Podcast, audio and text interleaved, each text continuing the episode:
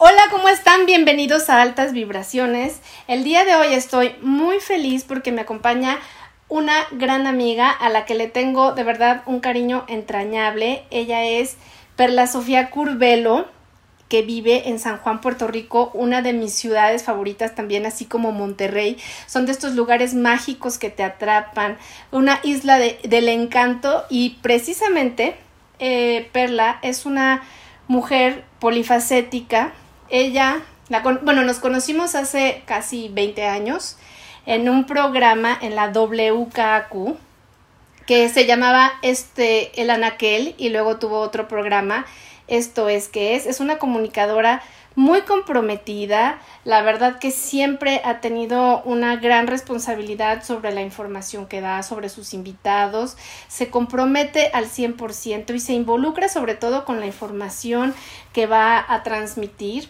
Ella es empresaria, bloguera, eh, también es huertera de tiesto, que nos va a explicar todo lo que es, editora de revistas, productora y también hace unos años, no recuerdo cuántos, pero ahorita Perla nos lo va a decir, hizo una revista que se llama AgroChic. Perla, bienvenida, buenas tardes. Es una, un placer tenerte acá desde Puerto Rico.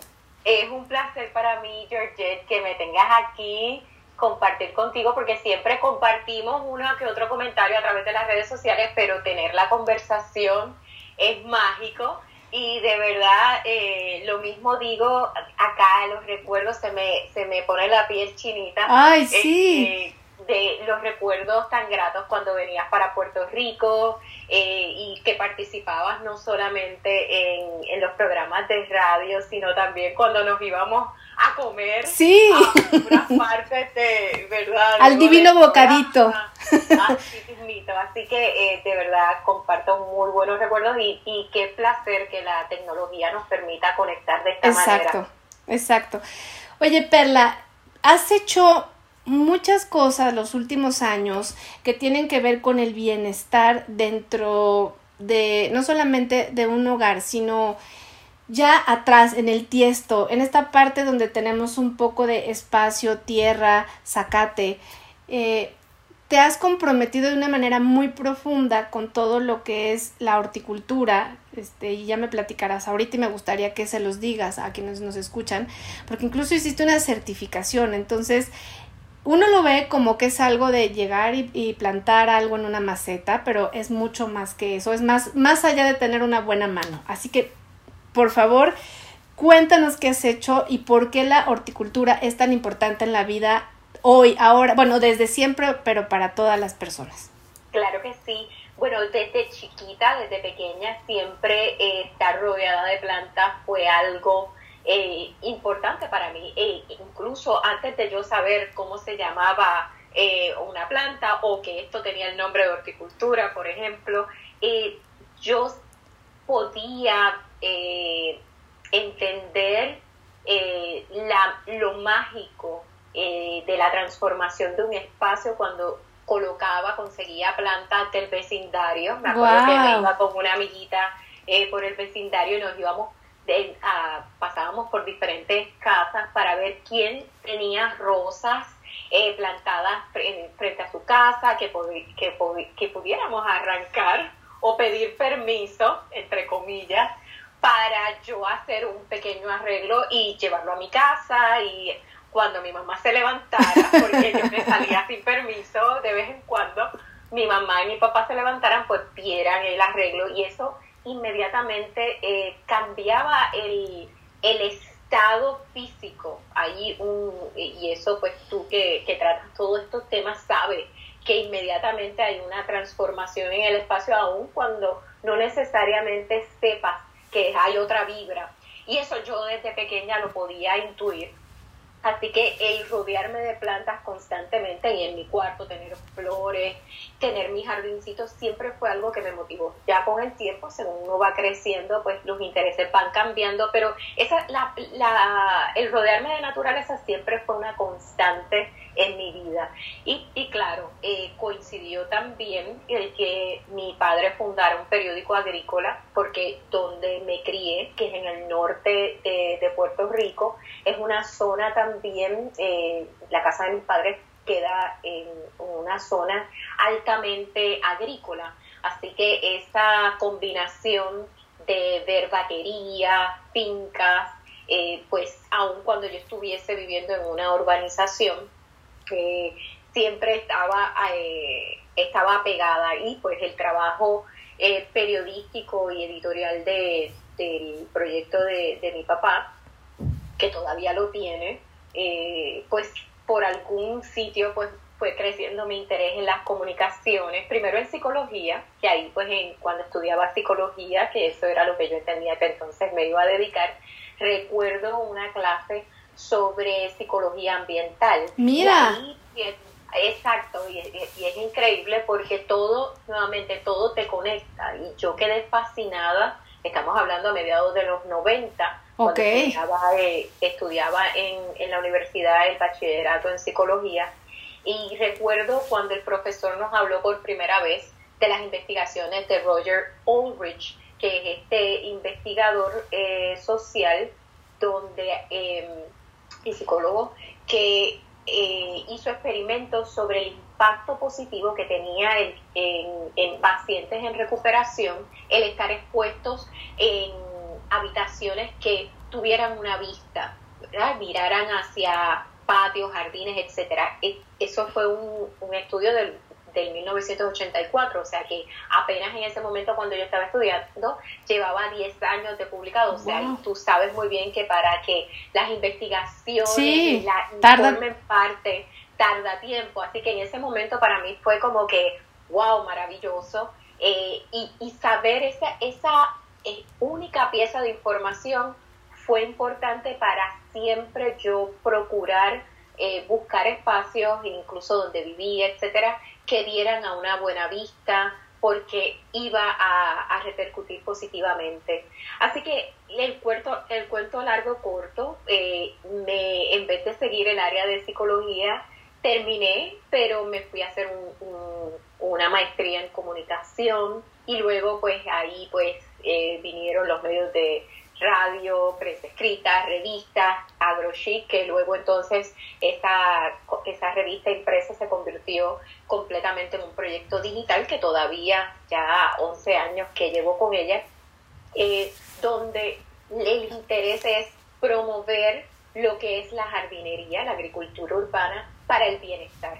Y tan reciente como en el 2019 hice una certificación en lo que es terapia hortícola con el Chicago Botanic Garden, que es una modalidad eh, para que, donde utiliza el, terapeuta, la persona o el profesional aquí, utiliza lo que son actividades de plantas o experiencias de jardinería para el bienestar de una persona. Son actividades que están basadas en evidencia científica, donde eh, la puedes utilizar con un propósito de rehabilitación, un propósito de adaptación, un propósito terapéutico, un propósito social. Pero siempre está, eh, la idea es que tú puedas también eh, medir unos objetivos. Así que eh, fue un mundo fascinante porque cuando estaba estudiando la certificación, que fue un híbrido de estudios en línea, como también visitas presenciales al Jardín Botánico de Chicago, pude entender y pude conectar todo lo que venía haciendo a través de lo que estudié, mi experiencia, le pude poner aún más nombre. Y ahora mismo eh, participo de iniciativas eh, con otros colegas en el resto de Latinoamérica, eh, donde se está tratando de promover más contenido en español para que otros compañeros y compañeras que vienen también utilizando eh, la, la naturaleza, las plantas como parte de su trabajo y ahora pues le están poniendo el nombre de que es horticultura terapéutica o terapia hortícola, dependiendo del caso, pues se siga promoviendo y que hayan eh, y que hayan más recursos en el resto de Latinoamérica disponibles para que más personas se preparen en el tema, más profesionales tengan acceso a herramientas, etcétera. Y, y te comentaba antes de comenzar la entrevista que de hecho en México se acaba de formar la Asociación de Terapia Hortícola. Así que eh, te voy a conectar pronto porque de verdad es un gusto poder conectar con gente que tiene los mismos intereses que, que uno. Así que como comunicadora, que ese es mi, mi rol principal, empresaria mediática, añado este, esta certificación para seguir enriqueciendo los contenidos y, y, ver cómo puedo seguir aportando a las personas, a los profesionales que están de hecho trabajando directamente, ofreciendo terapias eh, a grupos eh, como parte de un programa eh, de, de, apoyo de bienestar, digamos, que, sirva de apoyo. No, no estamos hablando que la terapia hortícola va a sustituir alguna terapia que la persona esté tomando o algún tipo de, de, de, otra modalidad, sino que esto viene a complementar la batería de profesionales y, de recursos que pueda tener una persona, ya sea pues para su bienestar social, pero también si está atravesando algún tipo de, de enfermedad, de, enfermedad, de enfermedad crónica, porque el que tú tengas una enfermedad crónica no significa que no puedas tener bienestar. Y yo siempre pienso que, y yo y no siempre pienso, propongo y, sigo promoviendo que la horticultura, el trabajar con plantas, eh, propagación, etcétera, son actividades de bienestar. El terapeuta es profesional del bienestar. Aquí, por ejemplo, Perla, eh, me parece de verdad muy importante lo que nos estás diciendo porque esto último, que el hecho de que una persona tenga una enfermedad crónica no quiere decir que no pueda tener bienestar. Entonces, si una persona está enferma y de alguna manera no ha hallado pues la terapia adecuada, ya ves que hay muchas acupuntura, reflexología, eh, etcétera, imanes y la horticultura le puede ayudar, sobre todo porque para empezar a nivel de la vista, a nivel de los sentidos, pues va a conectar directamente con el color, con la energía de, de la planta, que es una extensión de la persona. ¿Cómo podría una, alguien eh, empezar a tener una terapia eh, de horticultura. Eh, ¿De qué manera sería? Tiene que llevar a cabo un taller, un curso donde se le enseñe o propiamente alguien que no tenga esta oportunidad de tomar un curso, ¿cómo podría empezar en casa a, lograr tener esta conexión pues de cuidador, ¿no? De, de, las plantas. Claro que sí. De, de hecho, hay muchas maneras de uno, a mí esto es lo que me encanta de la horticultura terapéutica, es que tú puedes eh, aplicarlo eh, sin la necesidad de tener a alguien, ¿verdad? Eh, a menos que sea un programa de terapia hortícola donde necesitas entonces ir de la mano con un profesional. Pero si no hay en este momento alguien, el, el solo hecho de tú estar consciente de de que trabajar con, una, con la planta, eh, eso te, te trae un, un, momento de sosiego, de tranquilidad, eh, de, enfoque. Eso como tú, es como, es, un, es algo acumulativo, es un bienestar que se va acumulando. acumulando. Porque, sí, porque ya no es una dinámica, eh, digamos, mecánica, donde pues yo agarré la planta que quiero para decorar una esquina en mi casa y, y listo. y, y ahí listo, como hacen muchísimas personas, porque eh, lo que el, la finalidad es una decoración y tener algo verde en su casa. Pero cuando tú quieres añadir la naturaleza a tu, y la naturaleza que puede ser en un tiesto, en una maceta, eh, tan sencillo como eso, como eso, no necesitas un espacio muy grande, lo haces consciente, ya inmediatamente empiezas a cambiar eh, tu, percepción de, la naturaleza. No estás sustituyendo, ¿verdad? Vas a seguir con tu claro. vas a seguir con tu reflexología, con todo. estás añadiendo algo adicional que cuando te vas a dar cuenta, o sea, cuando tú haces una terapia de reflexología, pues vas a tener esos sentidos aún más, eh, abiertos.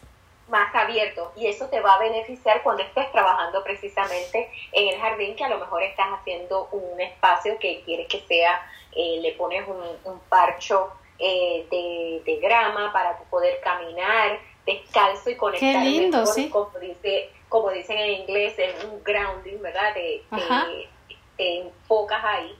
Pero también, pues, como tú bien señalas, tú empiezas a, a utilizar tus sentidos, ¿verdad? Todos esos sentidos que tengas, va, hay unos que vas a utilizar más que otros, dependiendo cuál sea tu circunstancia. Una persona no vidente, pues este va a utilizar entonces más su tacto, va a utilizar más su, su oído, pero todo el, el, el, el, sentido del gusto, etcétera. Pero siempre vas a estar utilizando eh, tus sentidos. Puedes hacer algo tan sencillo como sembrar en una maceta tu huerto casero, como también puedes tener simplemente plantas para el interior de tu casa, porque a lo mejor vives en un espacio reducido.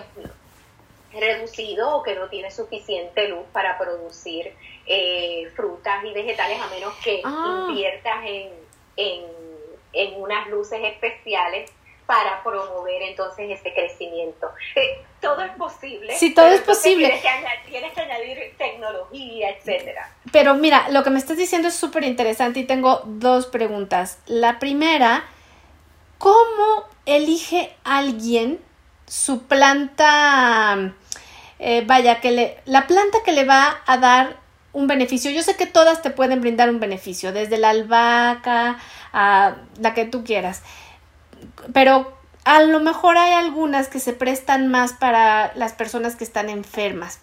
Y la otra, ¿cómo saber qué planta? Porque de verdad que en este tema, aunque es algo muy natural, podemos ser eh, muy ignorantes en el sentido de que creemos que todas las plantas, porque son verdes, con que les dé un poco de sol ya está, pero unas son de sombra, otras son de sol, unas son de poca agua, un riego una vez a la semana, etcétera. Entonces, tú, tú eres la experta. Eh, ¿cómo, ¿Cómo puede alguien que no tiene idea, que de pronto dice las plantas las tenía mi abuelita o mi mamá, pero yo nunca he, regado nada? ¿Y, por dónde empiezo? Sí, sí, o sea, ¿por dónde empiezo? ¿Cómo elijo una planta? Porque pues Entiendo también que si alguien dice quiero unos tulipanes o unas violetas africanas, necesitas tener una muy buena mano para comprometerte. Las violetas son celosas, este, les tienes que pedir permiso para cambiarlas de lugar. Y bueno, son seres vivos, ¿no? Entonces son pues parte de la extensión de nuestra energía y porque las cuidamos, pero alguien que no tiene idea cómo le puede hacer para elegir una planta y dos, eh, las plantas de luz, las plantas de sombra, cómo, cómo funciona. Pues mira, primero que todo, yo creo que una forma fácil de comenzar por las plantas es que te gusta a ti, o sea, que si eres una persona que te gusta, digamos, cocinar, te gusta... Ok, súper bien. Eh, o sea, empiezas por tus gustos y empieza de una a cinco plantas, no tienes que comenzar de, como decimos aquí en Puerto Rico, de cantazo, ¿verdad? De sopetón, eh, con 20 plantas que luego entonces como son seres vivos, es como tú decir, me mudé con una rumbe con, eh, y, y, de momento tenía una y ahora tengo 20 rumbes y tengo que dividir. No, vamos a empezar a conocernos y, y empiezas por los gustos y por ahí, eh, si tú eres una persona que te gusta cocinar mucho, pues a lo mejor comienza con hierbas eh, culinarias como la albahaca, con hierbas que puedes Menta manzanilla.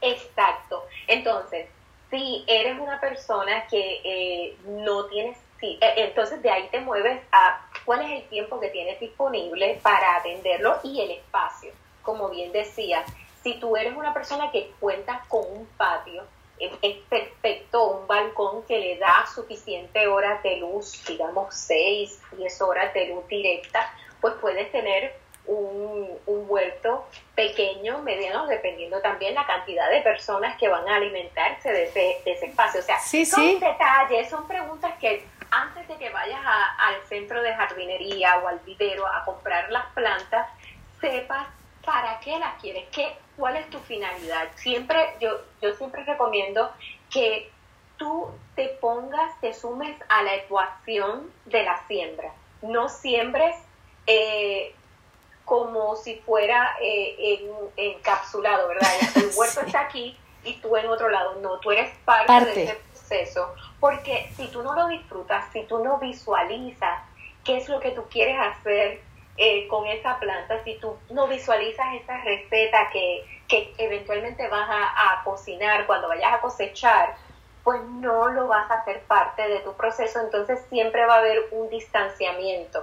Y es como una relación. Exacto. Si tú no pones empeño en esa relación, pues esa amistad, esa relación de pareja no va a durar. Alguien va a terminar decepcionado y a veces es la, la parte que no, no, tiene mucho movimiento, en este caso tienes No, y tienes toda la razón, porque escucho, ¿no? A, muchos, a muchas parejas que siempre quieren tener hijos, pero para que alguien más los cuide. Entonces es lo mismo con las plantas, que tú vas y las compras y de pronto las dejas en casa porque te vas una semana o dos de vacaciones, pero las riega alguien más a quien se las encargas y luego llegas y unas ya murieron, otras están secas. Entonces, creo que también el tener plantas, así como quienes tienen mascotas, eh, implica una gran responsabilidad. No porque no hablen, no quiere decir que no comunican, porque en el momento que se empieza a secar una planta, que las hojas están amarillas, te está mandando un mensaje, te está diciendo, este no es mi lugar,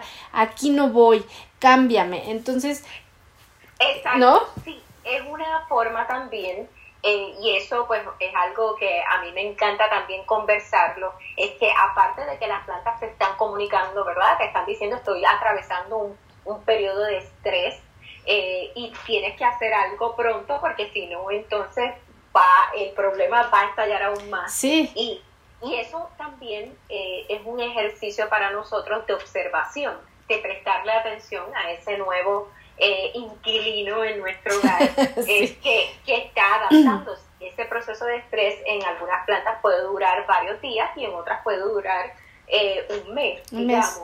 Eh, así que es bien importante esa observación porque estas son habilidades que a través del cuidado de las plantas nosotros también podemos llevar a nuestra vida diaria. ¿Cuántas veces nosotros hemos estado compartiendo en grupos donde nos presentan a una persona dos y tres veces y esa persona nunca se acuerda de que ya te conocieron. Sí, sí, sí exacto. Y, sí. y es porque no hay ese interés o nunca hubo ese interés, no te prestaron atención.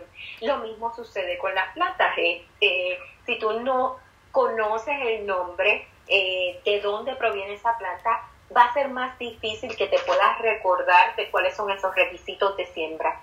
porque una planta que tú conoces su nombre, particularmente su nombre científico, te puede dar tanta información de cuáles son esas condiciones. Una planta tropical, es una planta de frutos, es una planta que eh, necesita luz filtrada, etcétera. Entonces ya con esa información tú empiezas a entender también qué es lo que tú puedes hacer. Pues mira, si es una planta que necesita muchísima luz, pues entonces yo no tengo esas condiciones, tengo que eh, ajustar mis circunstancias o, o, adaptar eh, más bien eh, tomar otras decisiones. Pues esta no es la planta para mí en este momento porque no tengo las condiciones propicias para, proveerle. Y así uno va haciendo, uno va experimentando. Los jardines, los huertos son espacios vivos donde también tú experimentas. Y esa experimentación tú no le puedes tener miedo a, a que pues la planta en algún momento dado o te dé fruto o o no te los dé.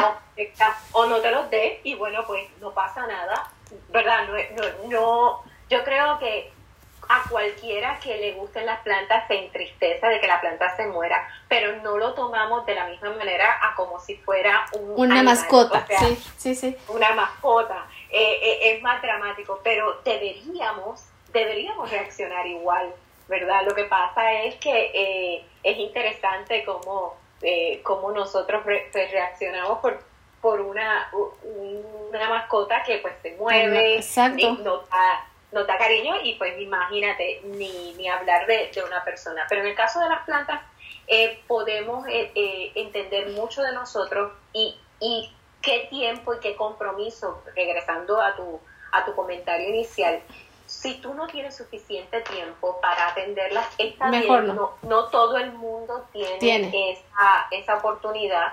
Mucha gente, pues, eh, antes de la pandemia, eh, que podían estar viajando de aquí a allá y entonces lo único que podían tener quizás en la casa era una lengua de, de suegra, una sansevieria, eh, o quizás una planta más resistente donde puede pasar un mes y esa planta está como si nada. Y, y, y, si esas son las plantas que, que a ti te convienen, mejor, cómprate 20 de esas, porque es la que puedes mantener. Y eso es lo que va a determinar que tú te sientas cómodo, no te, no te añadas estrés a tu vida, porque la idea también de, de es pasarla bien.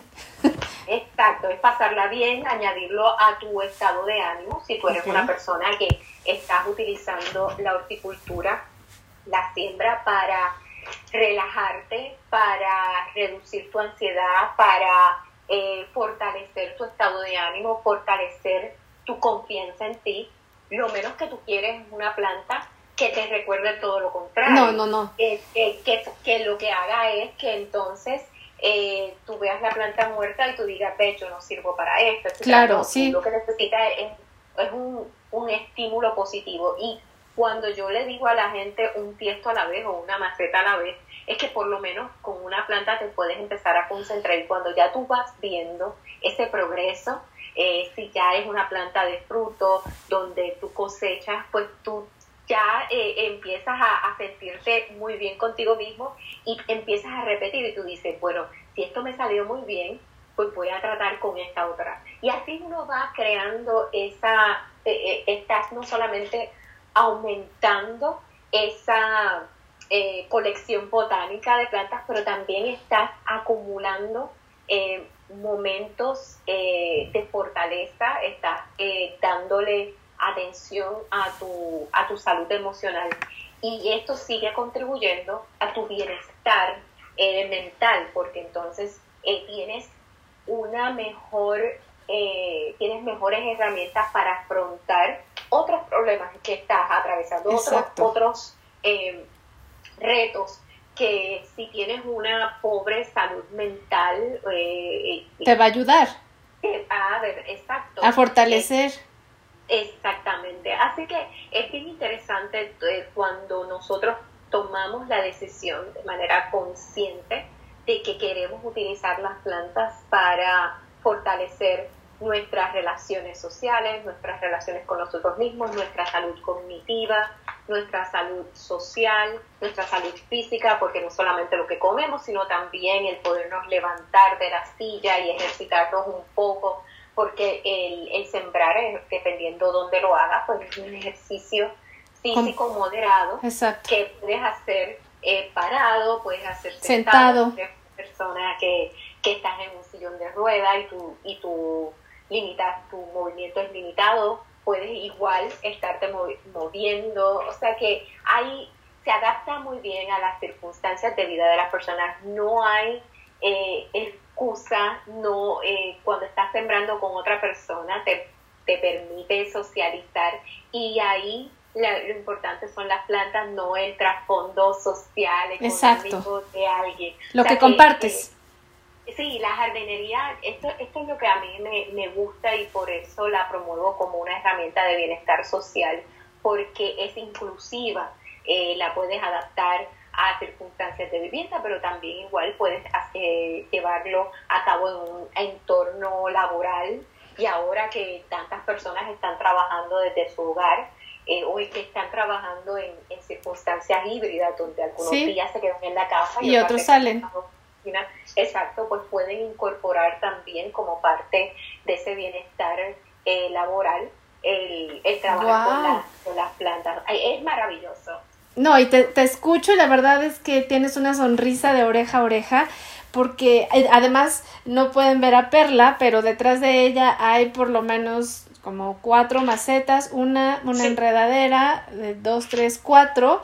Entonces todo se ve verde, eh, se ve que tienes una mano increíble y eso también tiene mucho que ver, ¿no? El que tú te comprometes y sabes que ese ser vivo depende de ti que no va a haber otra persona que pueda pasarle, no sé, la regadera y llevarle el agua cuando lo necesite, porque no es una planta silvestre que se atiene a las condiciones del medio ambiente, sino que más bien aquí pues es una gran responsabilidad y yo creo que también una manera en la que tú te das cuenta cómo estás interactuando con la planta, porque cuando no lo haces bien posiblemente la planta así le cambia el color totalmente.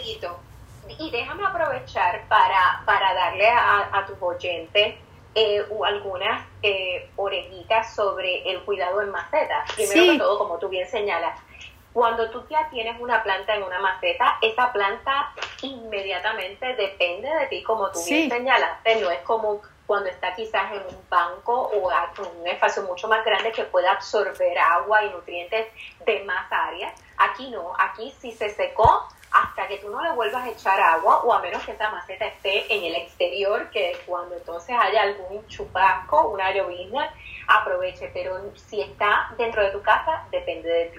Las macetas cuando están eh, colgadas, cuando están en canastas, ¿verdad? Sobre eh, el, techo. el techo, están mucho más expuestas porque el sí, claro. de da se secan más rápido. Así que eso también hay que tomarlo en consideración. Y el volumen, si el tiesto es un, tiesto pequeño, los tiestos pequeños se van a secar mucho más rápido que aquellos tiestos medianos y más grandes, porque el volumen de tierra es menor, así que la planta va a absorber. Así que eh, muchas veces una de las estrategias que yo utilizo cuando siempre es combinar en un tiesto más grande varias plantas para también así eh, no tener ni muchísimas macetas a mi alrededor y maximizar el espacio. Y también eh, conservo también más agua. Así que esas son cositas. Ah, y bien importante, si están, eh, las tienes colocadas quizás en una baranda donde el viento es bien fuerte, a veces vienen estos ventas, eh, eh, estos ventas de aire. De aire, eso te lo va a secar rápido, incluso en el mismo día que tú le echaste agua a tus plantas, de en la tarde tú dices, pero esta planta está seca, y es que a lo mejor la ventolera fue increíble. Y eso pues también afecta eh, a tus plantas, porque hay plantas que no pueden soportar tanto viento. tipo de exacto, tanto viento, se secan más rápido, son más susceptibles. Así que por eso es importante conocer a quién estamos llevando a nuestra casa, eh, como todo, a quién tú invitas a tu casa. Exacto. Para entonces si es vegetariano o carnívoro. Sí, sí, sí, sí, sí. no servirle el plato incorrecto. Tienes toda la razón, Perla.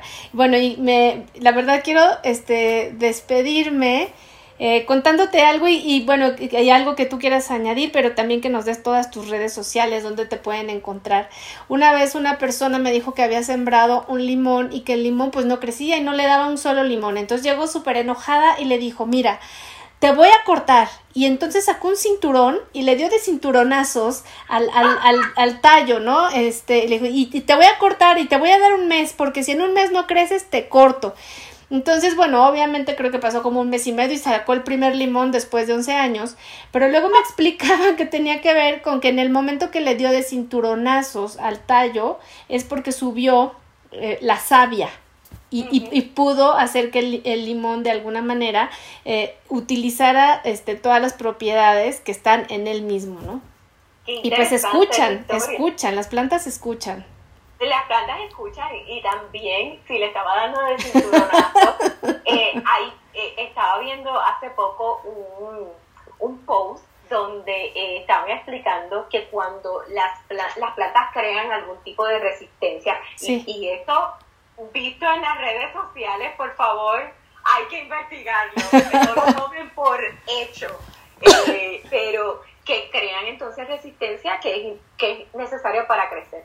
Pero interesantemente, hablando de, frutos, yo recuerdo que había comprado un arbolito de, guayaba. Sí. Eh, y, y, me acuerdo que cuando la trasplanté a un tiesto más grande, la planta se empezó a secar y yo dije, se murió, y bueno, pues la, la saqué y la tiré a un lado del, jardín para luego recogerlo.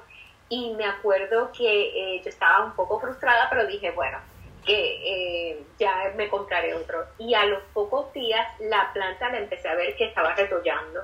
Y yo ¡Wow! Mira, qué sorpresa. La, salvé, la puse en, en una maceta, le di, la volví a podar, le di, a le di el fertilizante y puedes creer que ya, ya la tengo conmigo hace como siete meses y está preciosa y, y, esta mañana precisamente me acordaba mientras me bebía el café y lo veía y le decía y pensar que te había tirado una esquina. Mira nada más. está y preciosa. Me ha encantado conversar contigo a mí más Perla.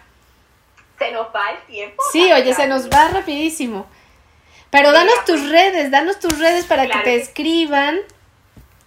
Claro que sí pues primero pueden conseguir todo lo relacionado, información de, de AgroChic a través de el, blog, el website que es agrochic.com, A-G-R-O-C-H-I-C.com.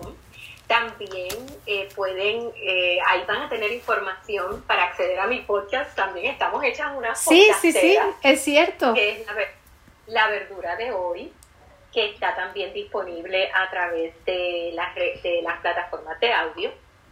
Y entonces pueden conseguirme en Instagram igual eh, como AgroChic y también en Facebook y en Pinterest y en Twitter. En Twitter también me consiguen como Perla Sofía. Así que toda la información está en el sitio electrónico que ahí pueden conseguirme eh, con todos los detalles. Si no aparezco es que no quiero. No, y además aquí la van a encontrar completamente, todo el mundo va a poder accesar a tus redes, así que van a tener una gran experiencia conociendo más de ti y de todas las bondades que las plantas nos brindan. Ha sido un gusto de verdad conversar contigo, ya lo, ya lo tendremos pactado para otra ocasión y desde aquí para ti Perla te mando altísimas vibraciones. Hasta San Juan. Gracias.